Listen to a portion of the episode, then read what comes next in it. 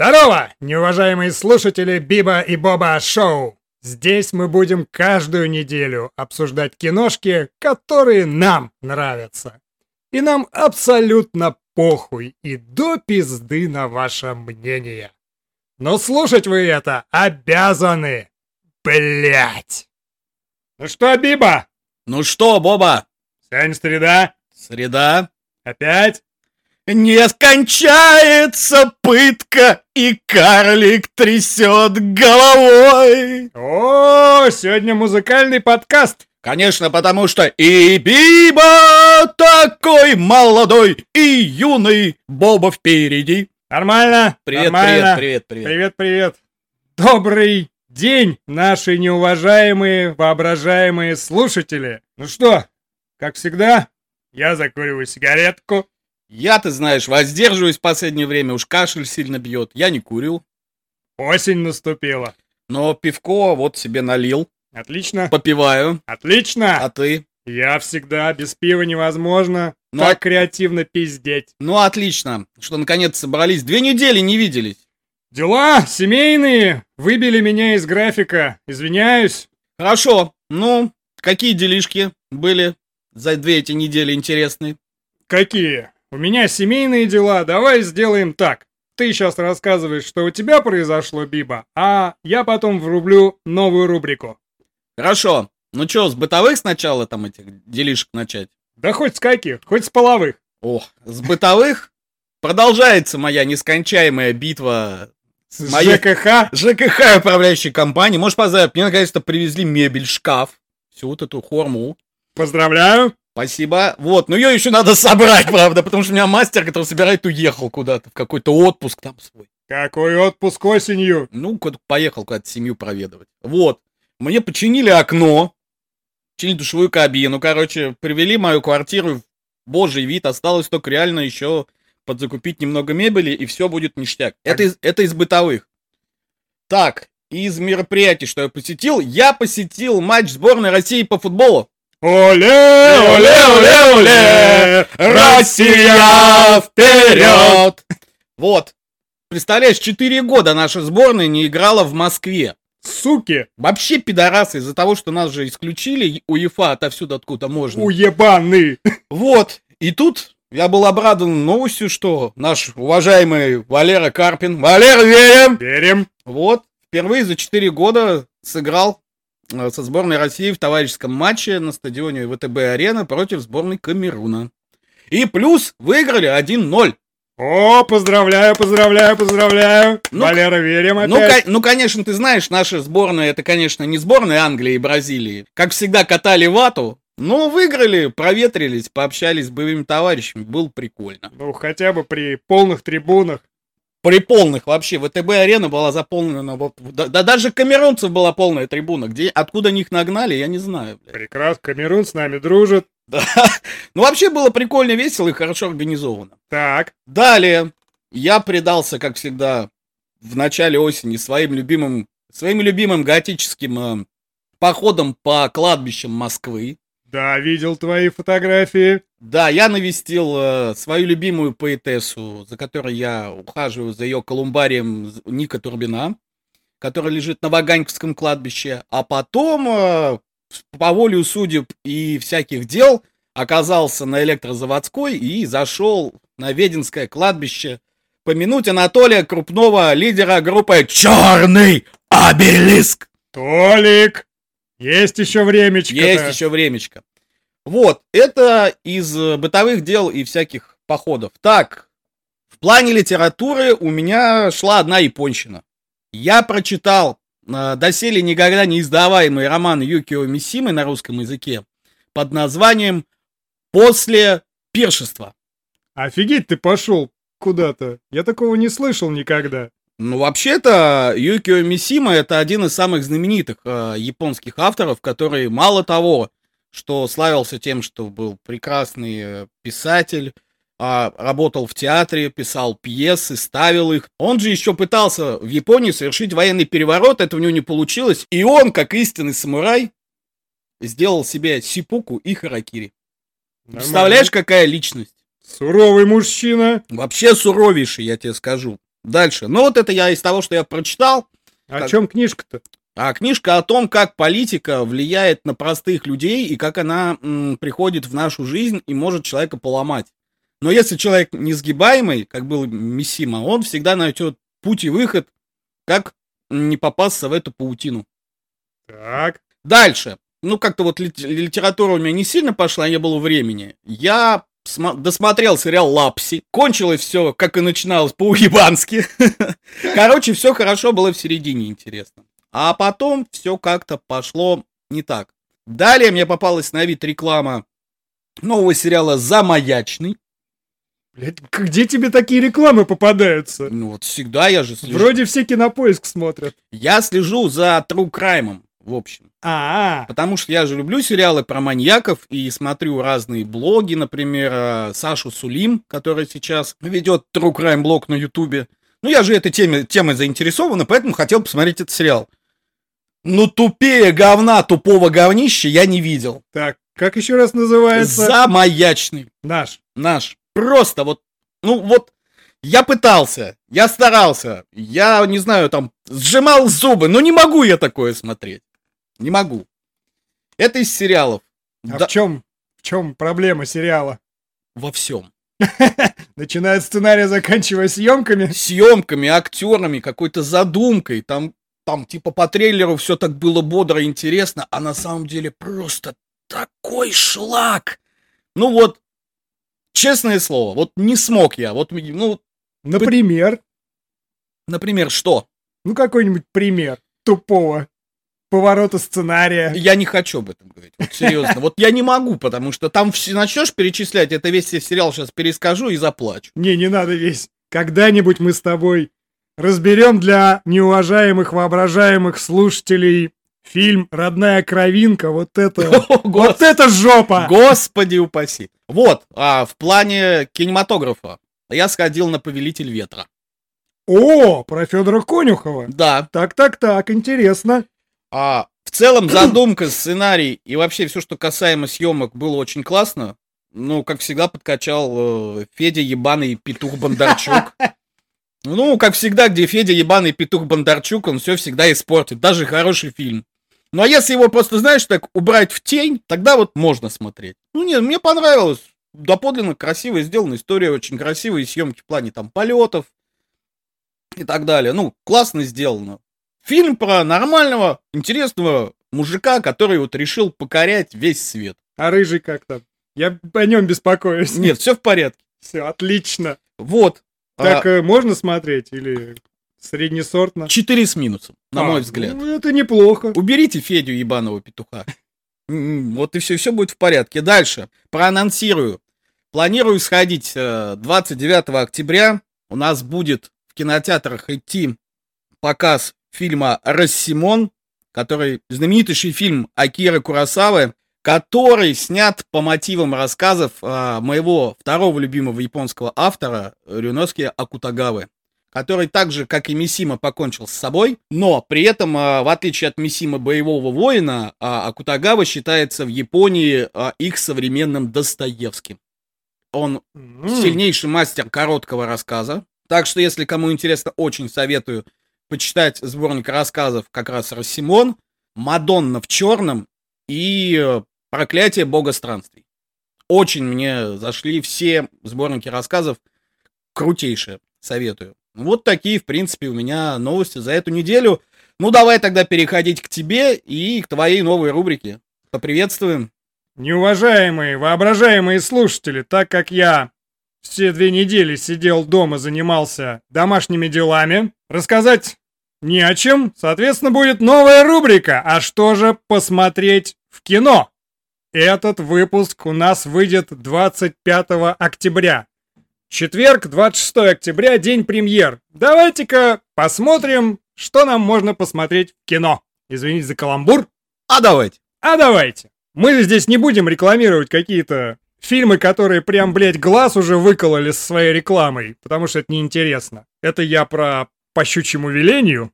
когда Уже всех заебала, по-моему, реклама. И про императрицы, когда тоже заебала. Я начинаю нервно чесаться. по щучьему велению. Единственное, там только Юрий Колокольников, наш любимый. Я посмотрел график премьер, вот что я подобрал. Первый, показавшийся мне интересным фильм, это триллер «Кошки-мышки» режиссера Сюзанны Фогель. У нас нету феминитивов, мы не будем говорить режиссерка. Это, блядь, звучит как идиотизм. Оставьте это для своих подкастов. Да, режиссер Сюзанна Фогель. Фильм рассказывает о молодой барышне, студентке, которая учится и работает в ночном кинотеатре. Мне, правда, интересно, я знаю, ночные кинотеатры в Америке, они обычно порно-показы делают. Непонятно в этом или не в этом, по трейлеру непонятно. Ну, в общем, работает в ночном кинотеатре, ну и к ней там начинает подкатывать мужчина, который, как всегда, намного старше ее. Подожди, это отечественный фильм или нет? Нет, это США-Франция. А, ладно, продолжай. Вот, значит, он к ней подкатывает, а она решает, что неплохо бы с ним замутить. А почему это триллер? Так как у барышни очень богатое воображение, она себе представляет, что бы было, если бы дела пошли плохо. И я так понимаю, что суть фильма в том, что она очень много себе представляет, и непонятно, где правда, где ложь. И концовка тоже будет нетривиальной, то есть там не скажут, что вот этот прав, а вот она не права. Или наоборот, что она права, а этот не прав. Интересный триллер о взаимоотношениях между мужчиной и женщиной. Но раз у нас есть триллер, должна быть комедия. Следующая комедия французская. Ты что-то по лягушатникам сегодня прям. Ну, первая, оно больше с США, а это чисто французская комедия. Суперкопы, миссия бабушка. Совершенно уебанское название от наших, блядь, надмозгов, которые, сука, переводят через жопу. Потому что в оригинале, естественно, там никаких суперкопов и супербабушек нету, там просто три дня максимум фи фильм называется. Значит, так как комедия французская, надо понимать специфику. У них своеобразные комедии. Люк Бессон только хорошо, у него получается французская комедии хорошая. Остальные они все очень своеобразные, мне как бы не всегда заходят. В этом фильме упор сделан на пародировании фильмов «Миссия невыполнима» И укол зонтиком. Нет, и почему-то я там заметил, что на Терминатор 3.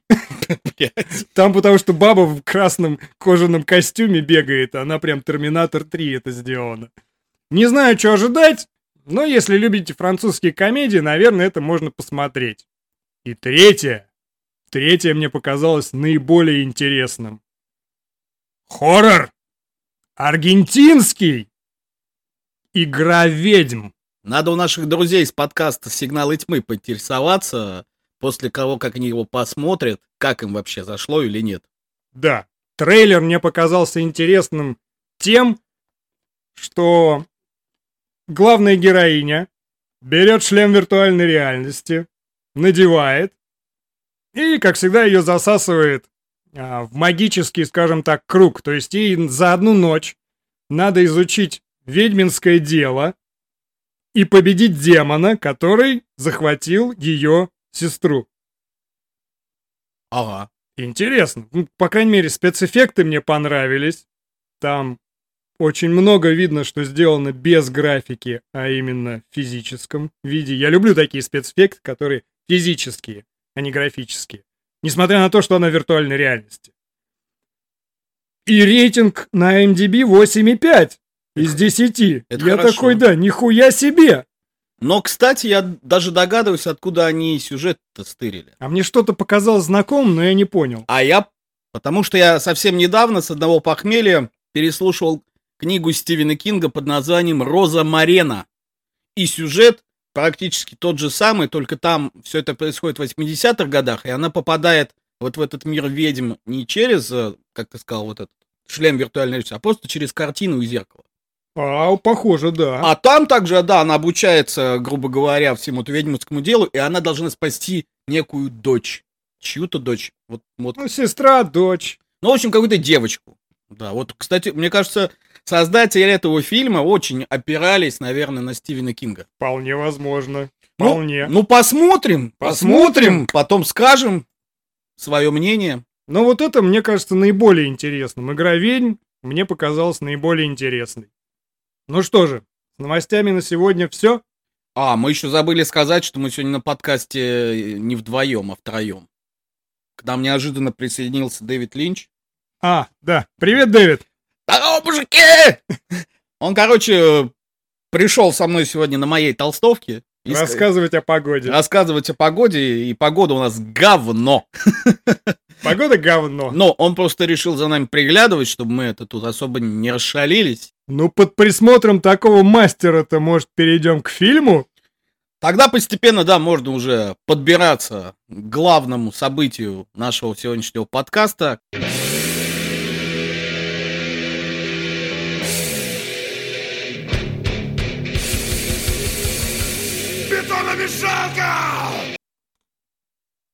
Ну что, Боба, какой фильм ты выбрал на растерзание 18 октября 2023 года? Абиба! Я выбрал на растерзание художественный фильм Алексея Германа младшего 2018 года выпуска Давлатов. О, понятно, О, понятно, да. понятно.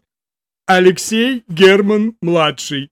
Который представляет художественный фильм Давлатов. А отец у него Алексей Герман старший который нихуя больше ничего не представляет. И тогда разбор этого фильма мы начнем с рубрики «Стихи от лейтенанта Пидоренко». Слушай, друг мой, блядь, издатель, в рот ебу я, сударь, вас. Порождение ты кретинов и, наверное, пидорас. Я тебе отправил тексты. Думал, будешь очень рад. Ты ж ответил, как опездал. Нихуя ты мне, не брат. И вы меня, конечно, спросите, неуважаемые воображаемые слушатели, почему я открыл разбор фильма Довлатов э, с великих стихов э, лейтенанта Пидоренко? Потому что речь в этом фильме идет о писателе советском Сергее Донатовиче Довлатове, который родился 3 сентября 1941 года в Ленинграде. Писатель, который работал в СССР журналистом, литературным секретарем и экскурсоводом в музее-заповеднике. Писатель, которого при жизни его в СССР никогда не печатали, никогда не издавали. Поэтому получил он свою народную славу уже только в эмиграции, когда переехал в Америку. И слава в СССР пришла к нему спустя ровно год после того, как он умер. Поэтому, брат-издатель, нихуя ты мне не брат. И на этом наш подкаст заканчивается. Ну давай, рассказывай, почему ты выбрал этот фильм и о чем фильм-то нам вещает, Боба? Ну, Биба, это ты загнул. Начнем со снов. Значит, режиссера я сказал, а год выпуска я сказал. Теперь перейдем. Кто у нас написал сценарий? А сценарий у нас написал... Ты удивишься? Алексей Герман-младший вместе с Юлией Тупикиной. Они оба тоже представляют. Да. Вот, но это ремарочка для потом последующих выводов, скажем так. Попрошу вставить ремарку, себе вставь, пес. Что у нас? А, актерский состав. Ну, актерский состав мы будем представлять постепенно, по мере их появления в сюжетной линии фильма. Потому что, ибо нехуй просто. Первый и главный актер в этом фильме, это, естественно, актер, играющий персонажа Сергея Довлатова. Алексей Герман-младший. Было бы неплохо, но нет. Значит, это сербский актер Милан Марич. Сразу хочу сказать про нашу параллель. Мы на прошлом подкасте разбирали Хармса. Там Хармса играл польский актер и режиссер Войтек Урбанский. И мы сошлись с тобой на том, что он прекрасно сыграл Хармса. Абсолютно солидарен. А как тебе сербский актер Милан Марич в образе персонажа Сергея Довлатова? На мой взгляд, а, так как я знаком с внешностью Сергея Довлатова по фотографиям, он очень на него похож, но он красивее просто, чем Довлатов в жизни. Ну, я с тобой, во-первых, согласен, что он очень похож, но так как большинство, как и я, наверное, знакомые а, с Сергеем Довлатовым, как он выглядит по шаржам на книжках, по фотографиям на книжках, где он уже старше, чем действие в фильме, то здесь, ну, естественно, он моложе, он красивее, но сам как фактурный, а так он большой, у него грустные глаза. Мне очень понравилось. Нет, фактурой он абсолютно похож на самого Довлатова, такой он высокий, Да. хорошо сбитый, плечистый, брюнет жгучий. И видно, что в глазах у него вселенская тоска и печаль. Да, глаза я хотел бы особо отметить, они прям классные. У него еще там небольшое, ну, Ну, косоглазие небольшое ну такое. не косоглазие, то есть один глаз чуть больше, чуть, чуть выше, ниже другого. Вот прям как у Довлатова было, у него было небольшое, как Одно яичко выше другого. Ну да. Вот, в общем, актер Милан Марич прекрасно вписывается в роль Сергея Довлатова, мне очень понравилось. Далее. А что же нам рассказывает, о чем же нам рассказывает этот фильм? Фильм охватывает пять дней жизни Сергея Довлатова в 1971 году. Нас не пугают трудности, мы идем вперед.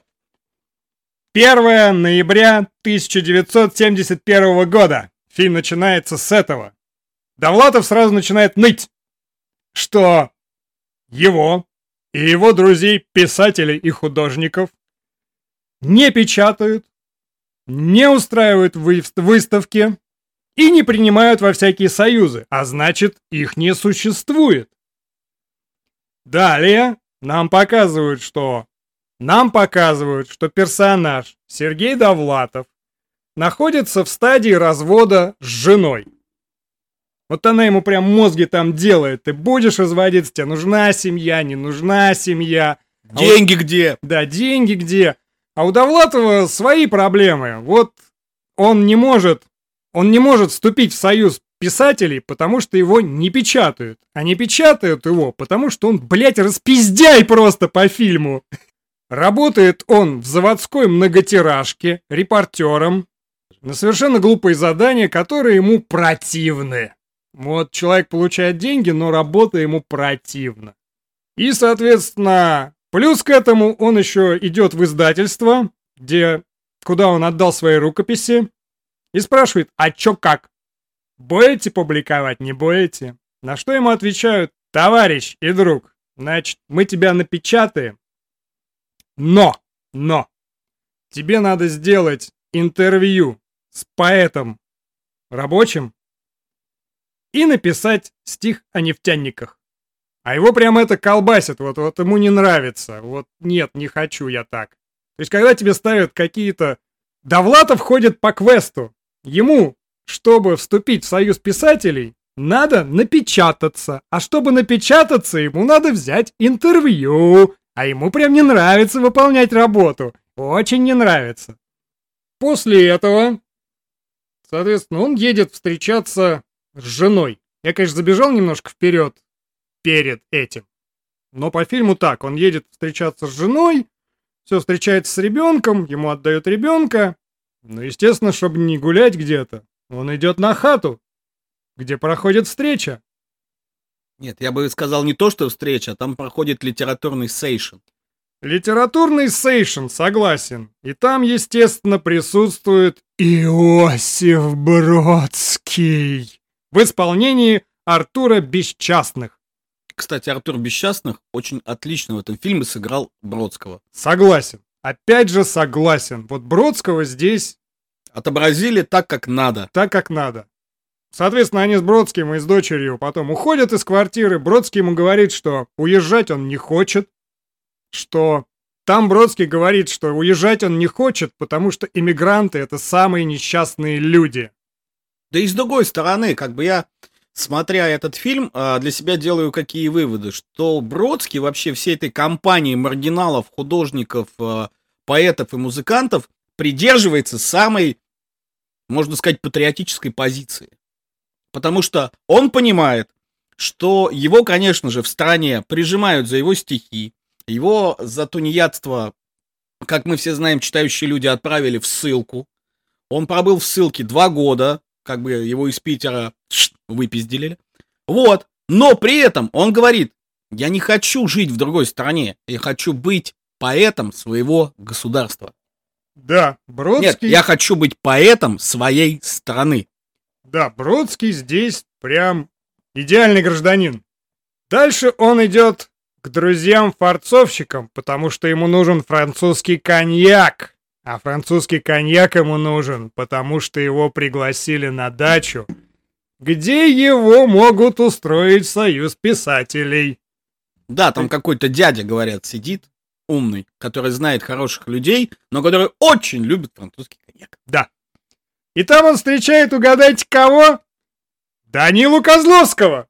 Ай-яй-яй-яй-яй-яй-яй-яй. Пацаны, come on, Данила Козловский. Ну, потому что, блядь, Данила Козловский, как всегда, играет Данилу Козловского, который с какого-то хрена косит под художника и фарцовщика 70-х годов. Вот я думал, он хотя бы здесь сыграет. Нет, это Данила как классический Данила Козловский. Он, короче, после духлица не, не успел переодеться еще. А он вообще не переодевается, ему не надо. Он пришел такой, чё, чё надо играть? Дайте текст, я сейчас скажу. Вот.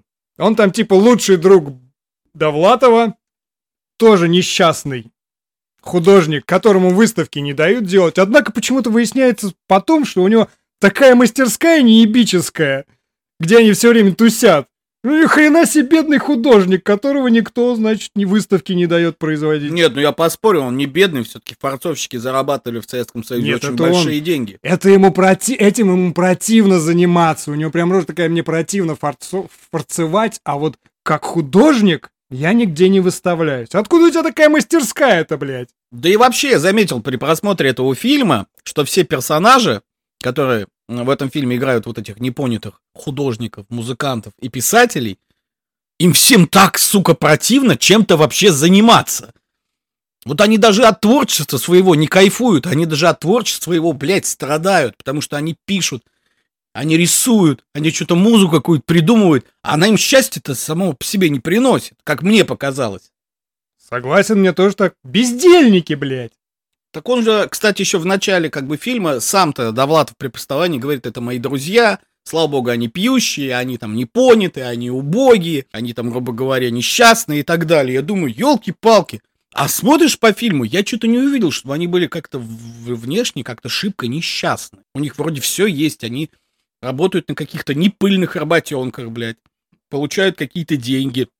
И при этом они все время несчастны. Ну, потому что непризнанные. Тут же понимаешь, тут схема какая. Надо коньяк, чтобы вступить туда-то, чтобы вступить туда-то, надо написаться, чтобы и, по- и тебя опубликовали, чтобы надо, надо что-то, знаешь, делать. А тут нет, я гений, вы меня так примите. Другое, я тоже еще как читающий человек не понимал а, в этом фильме. Вот Довлатов говорит, вот там Фолкнера издали, он великий писатель. А ты вообще, сука, знаешь историю жизни Фолкнера, который написал «Шум и ярость», блядь, которого не публиковали этот роман в течение 15, сука, лет, блядь. И публиковали, когда он уже был глубоким стариком. Ты не кричи, тут не Довлатов не знает, а Алексей Герман младший. Ну а ты-то, сука, блядь, который представляет, ты не мог, что ли, блядь, в Википедию-то залезть? Об этом мы скажем в выводах, почему все так происходит. Хорошо, не буду Тут гнать пока- лошадей. да. Хорошо, не буду гнать лошадей. Тут пока так. В общем, единственное, чем запомнился Данила Козловский в начале, тем, что коньяка французского у него нету, И тем, что он Данила Козловский. тем, что он Данила Козловский, нет. Он еще предлагает угнать дельтоплан и улететь в другую страну. На что Довлатов ему корректно замечает, а там что, лучше, что ли? Наверное, лучше. А ему похуй. Да, нет, наверное, лучше. За мечтой. Я, кстати, думал, что э, уже была песня «Дельтаплан». А, Оказывается, Валерия нет. Леонтьева? Да, оказывается, нет, она вышла после событий. Намного позже событий. Это также ошибся, наверное, Герман младший.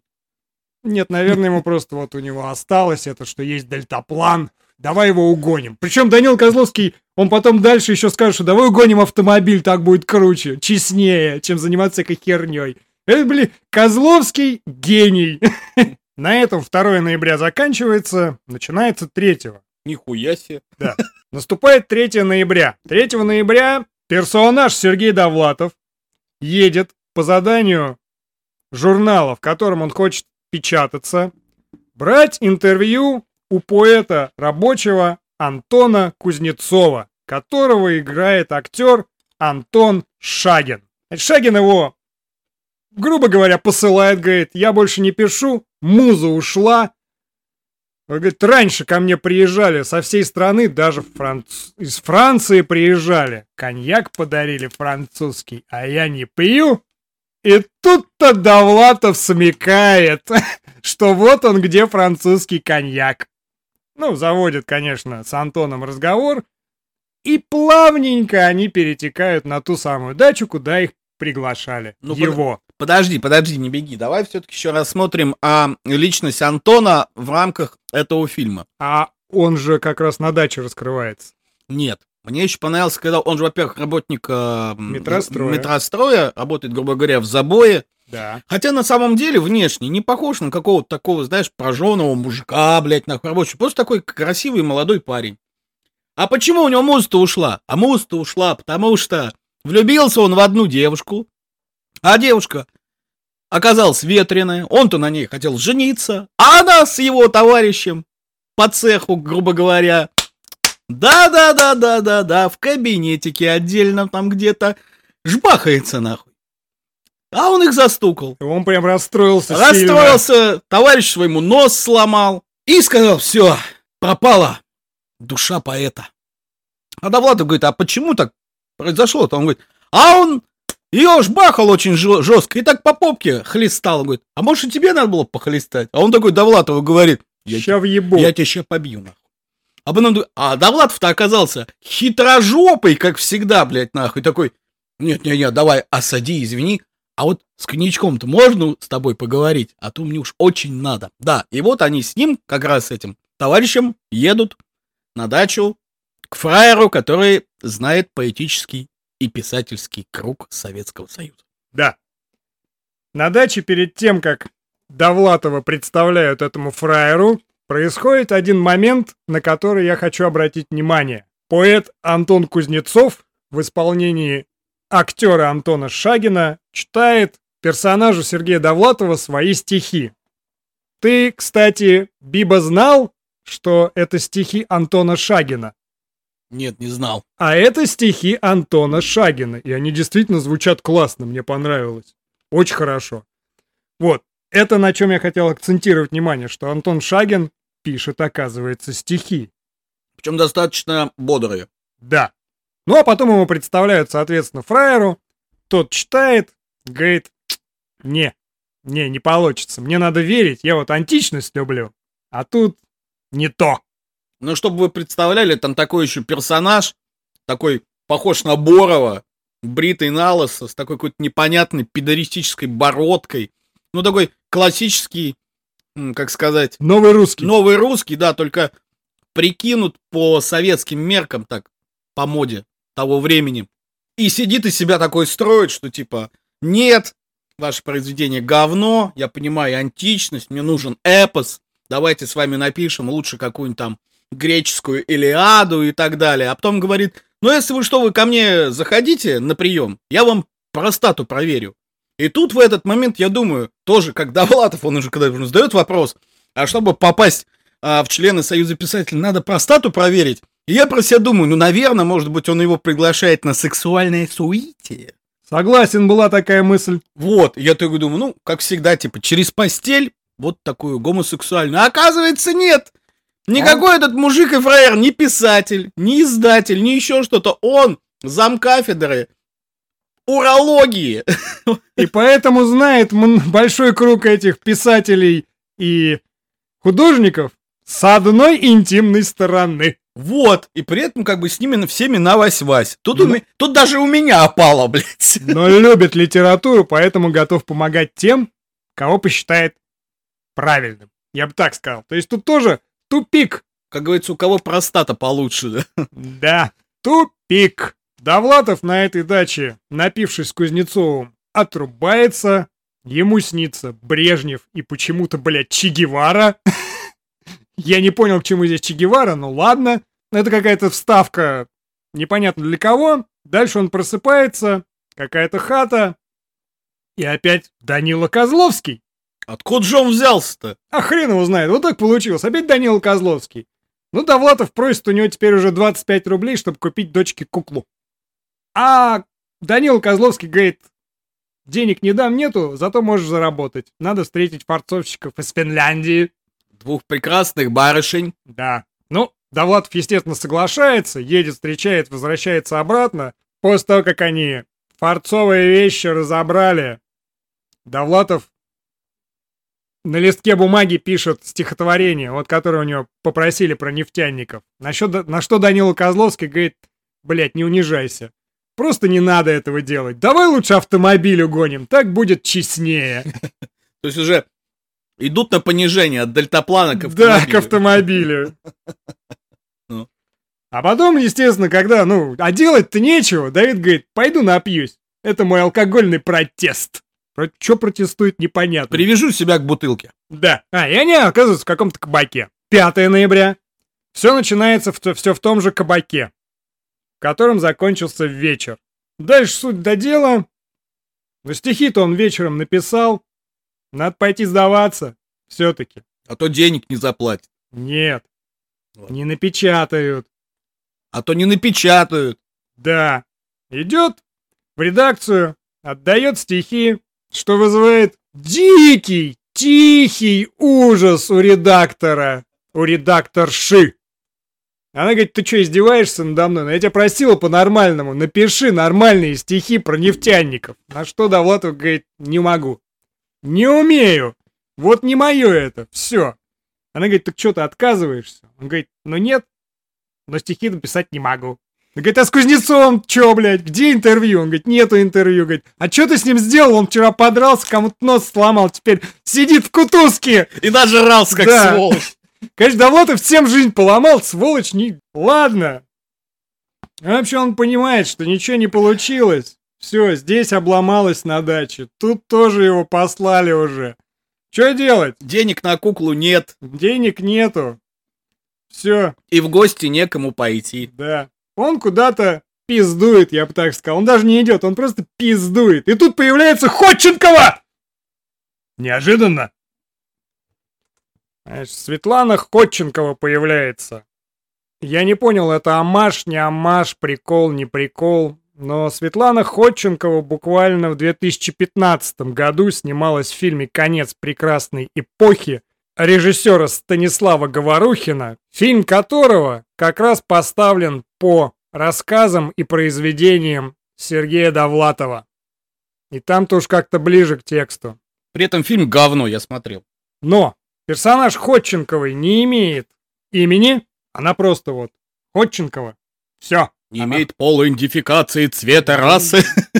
Она просто вот появилась из ниоткуда, Видимо, они где-то знакомы. Единственное, что она ему говорит хорошее и самое главное, это что знаешь, какое надо иметь мужество, чтобы быть никем и быть собой. Вот это определяет героя. Кстати, я не соглашусь с тобой, что в фильме не рассказывается ее история.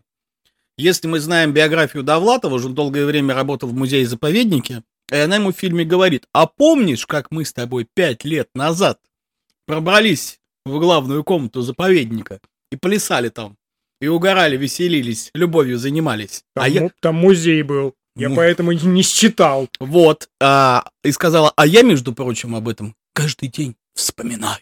И кто она? Барышня с пониженной социальной ответственностью. Да, ну понятно, почему у нее имени нет. Ладно, поехали дальше. Поехали. И далее у нас следует сцена в кафе, где персонаж Сергея Довлатова сидит с Данилой Козловским и обсуждают насущные дела. А, Данила Козловский говорит Довлатову. Понимаешь, в последнее время никак не пойму, почему все мои заказы и все мои клиенты куда-то сливаются. Денег нет, ни копейки. Что делать, не знаю. И в этот момент из-за соседнего столика встает такой невзрачный мужчина в сером пальто, достает удостоверение и говорит «Добрый вечер. Полковник, оба ХСС, такой-то, такой-то. Пойдемте с нами, товарищ».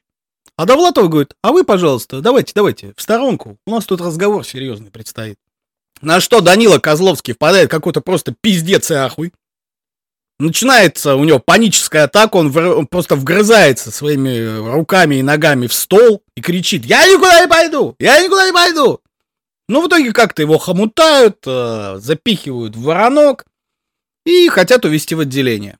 А он открывает как-то дверцу и выпрыгивает из автомобиля на полной скорости. Конечно же, получает травмы, пока еще совместимые с жизнью, и героически ползет обратно в сторону кафе. И в этот момент молодой сержант советской армии на грузовичке, на котором он вез своих сослуживцев, сбивает Данилу Козловского.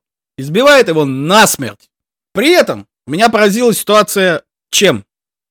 Тем, что подбегают все эти оба менты, военные и начинают винить этого молодого мальчика, сержанта советской армии в том, что ты человека сбил живого, падла. А он говорит, да я же ехал по прямой дороге, он выскочил, я нечаянно. И я еще понимаю, что мало того, что он погиб сам, так еще и потянул судьбу другого человека за собой. И явно этого парня по голове не погладят. Явно посадят или под трибунал отправят. А там прям говорят, что придется посадить. Вот, отсюда я делаю вывод. Данила Козловский, и мало того, что Данила Козловский как бы свою судьбу, по сути, сломал, так еще сломал судьбу молодого пацана.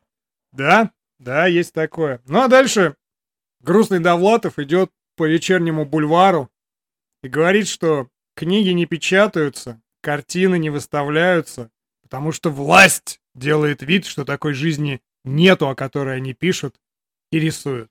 И при этом на бульваре а, встречает кого же? Уже известного нам персонажа Иосифа Бродского, с которым они ведут очень интересный диалог.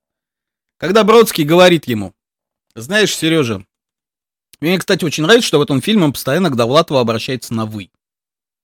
Да. он никогда с ним не говорит на «ты», и Бродский говорит ему, мне пригрозили сроком за мои стихотворения. И у меня больше нет вывода. Я должен эмигрировать и уезжать. А я не хочу. Не хочу и все. Ну, поправлю. Там даже красивее. То есть они о чем-то говорят, говорят, говорят, говорят, да. А Бродский ему говорит, что его притесняют. А потом он просто уходит, и издалека там слышно «не хочу уезжать, не хочу уезжать». Кстати, самое интересное, что я вообще к Бродскому всегда относился очень посредственно, как к поэту. Но а изучив его личность, мне вот очень понравилось, что несмотря на все гонения, вот эти диссидентства, он всегда очень хотел жить именно в России. Потому что он считал, как еще и Довлатов говорит во время фильма, что язык — это единственное, что нас не могут отнять. Это наша самоидентификация и идентичность. Самое главное, что у нас есть, в принципе. Иначе без него мы никто. А, еще же главный момент. Бродский ему одалживает 20 рублей, которые он так долго искал. Да, когда, который тут... форцовчик ты ему так и не дал, Данила Козловский. То есть он тут прям идеальный друг, он его что-то направляет, подсказывает, еще и 20 рублей в конце дал. Отличный дружбан. В принципе, на этом-то заканчивается, там идут титры, что Бродский уехал, потом у Довлатова некий срыв, что, блин, а зачем я вообще всем этим занимаюсь, меня все равно не печатают, и вообще жопа. И потом к нему домой приходит жена и говорит, какой ты каменщик, какой ты грузчик, зачем ты куда-то пойдешь работать или еще что-то, ты должен писать свои книжки, я в тебя верю, потому что плохие времена, они рано или поздно заканчиваются, мы найдем силы и мы справимся. И в принципе, и на этой логичной ноте фильм заканчивается какими выводами, Боба? Я бы не сказал, что он заканчивается выводами. Выводы мы сами сделаем. Дальше. Я бы сказал, что он заканчивается тем, что после всего этого Довлатов приходит в кабак, там играет джаз, там пьют его друзья, с которыми он всегда и пил. И он так тихонечко садится у стенки, наслаждается этим, ему хорошо. А потом он уезжает на машине, а он на крыше машины. И мне кажется, это, наверное, одна из единственных сцен всего фильма, когда Довлатов улыбается. Кстати, только сейчас об этом подумал, наверное, да. В таком случае, с сюжетом мы разобрались.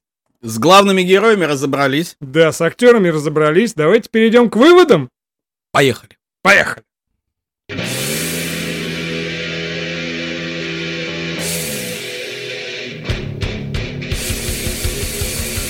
Бетономешалка! Ну что, Боба, перейдем к выводам? К выводам? Давай, начинай. Почему я вначале сделал ремарку, что сценарий написал Алексей Герман-младший и Юлия Тупикина? А сделал я это потому, что мне стало интересно. Сергей Довлатов там — это не Сергей Довлатов, это персонаж, похожий на Сергея Довлатова. Остальные — Давид в исполнении Данила Козловского — это нереальный персонаж. Антон Кузнецов в исполнении Антона Шагина — это тоже нереальный персонаж. Там реальных персонажей реально только два — Довлатов и Бродский. Остальные все выдуманные. Я думаю, а почему так произошло? Я прочитал интервью Алексея Германа-младшего, который сказал, что мы делали фильм «Ощущение», джазовую импровизацию, которая вовсе не должна быть веселой и духоподъемной. То есть это все придумано Алексеем Германом-младшим для того, чтобы, как мне кажется, показать ни жизнь Сергея Довлатова, ни его терзания, не его сущность, а чтобы передать ощущение от 70-х. Вот это время застоя. Вот поэтому вот у них ничего не получается, их никто не печатает, и ничего не происходит. В принципе-то ничего же не происходит. Могу сказать Алексею Герману-младшему. Пересмотри, сука, Афоня! Вот там о 70-х, о застое хорошо сделано. Вот там личность, которая презирает весь этот строй который в принципе-то, Афоня, он же в принципе фарцовщик. Он же там продает, давайте я вам раковину поставлю, давайте это сделаю, но за отдельные деньги. И друзья у него алкаши. Все. И развлекается он только тем, что ходит по кабакам, клеит телок и бухает. И Довлатов примерно тем же самым занят. Ну, там у него просто поделена личность Афони, поделена на Довлатова, на Данилу Козловского и на всех остальных это некое высказывание Алексея Германа-младшего о 70-х. Что я охуел, честно говоря. Ты зачем два часа снимаешь фильм, который называется «Довлатов», чтобы высказать свое отношение к 70-м, в которых ты не жил? Ты родился в 76-м году. Тебе кто об этом рассказал? Алексей Герман-старший, который в 70-х снял два лучших своих фильма «Проверка на дорогах» и «20 дней без войны»? Вот такой у меня вывод по этому фильму. Это не про Довлатова. Это про личные какие-то претензии Алексея Германа-младшего к 70-м. Поэтому там появляются еще и Брежнев во сне, поэтому там появляется Че Гевара, вот это вот все вот, вот какая-то херотень. Артхаус. Можем разобрать там отдельные моменты. А ты, Биба, что думаешь? У меня выводы будут более глубокие обширные, чем у тебя. У тебя вышли какие-то, я как понимаю, твои личные возмущения.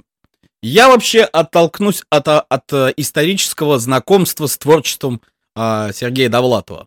Начнем с сексовского историю. Ты же знаешь, что я в свое время занимался театральными постановками, э, делом моноспектакли в э, пабах и кабаках Москвы. И был в свое время очень увлечен творчеством Чарльза Буковски, а, на что ты мне сказал, а, понимаешь, Биба, как ты достал вообще?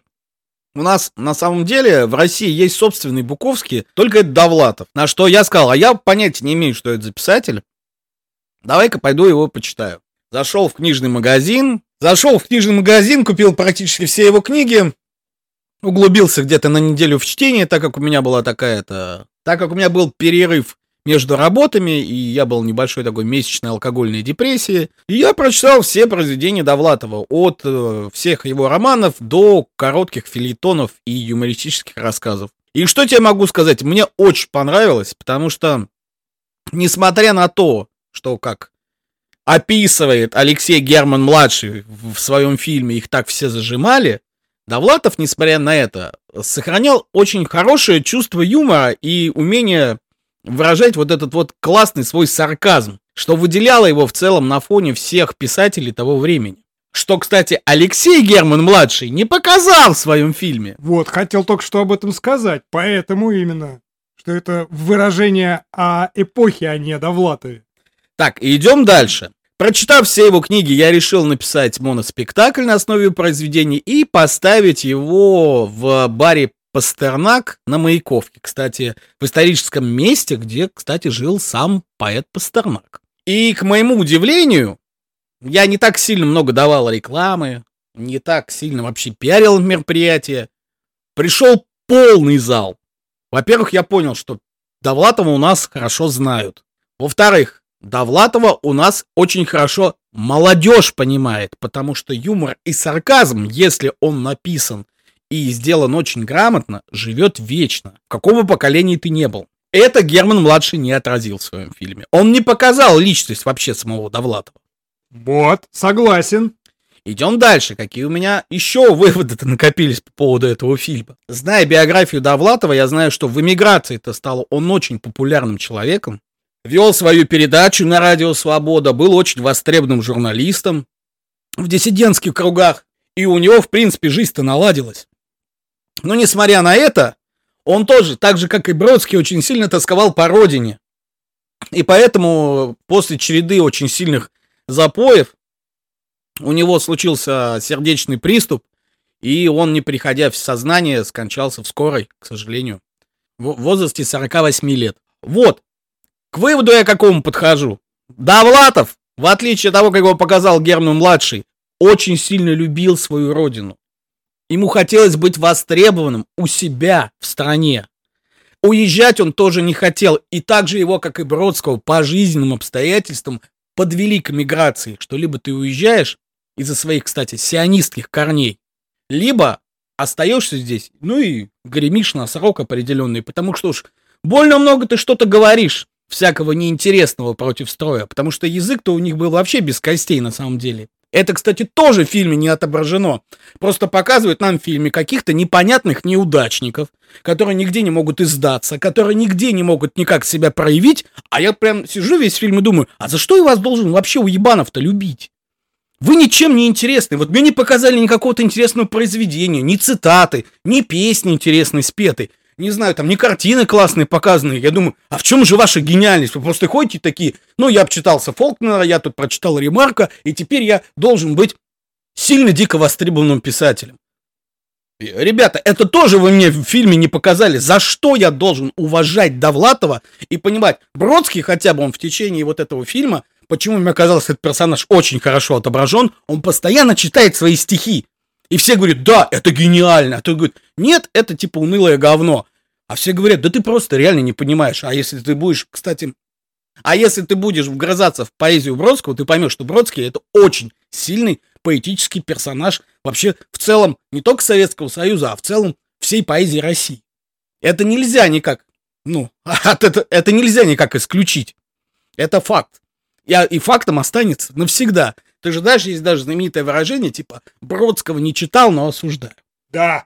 Итак, какой же второй вывод? Персонаж вообще не отображен Германом-младшим. Я говорю, это просто не о Довлатове. Это такой он. Он там нужен, чтобы вокруг него крутилось вот это вот время 70-х. Плюс... То есть он мог взять любого вообще придумать просто персонажа другого, которого зовут не Довлатов, и тогда бы... Ну, а Сережа Пименов какой-то. Да, ну тогда фильм назывался не Довлатов, а тогда... Пименов. А, да, а где, где тогда сборы, где деньги?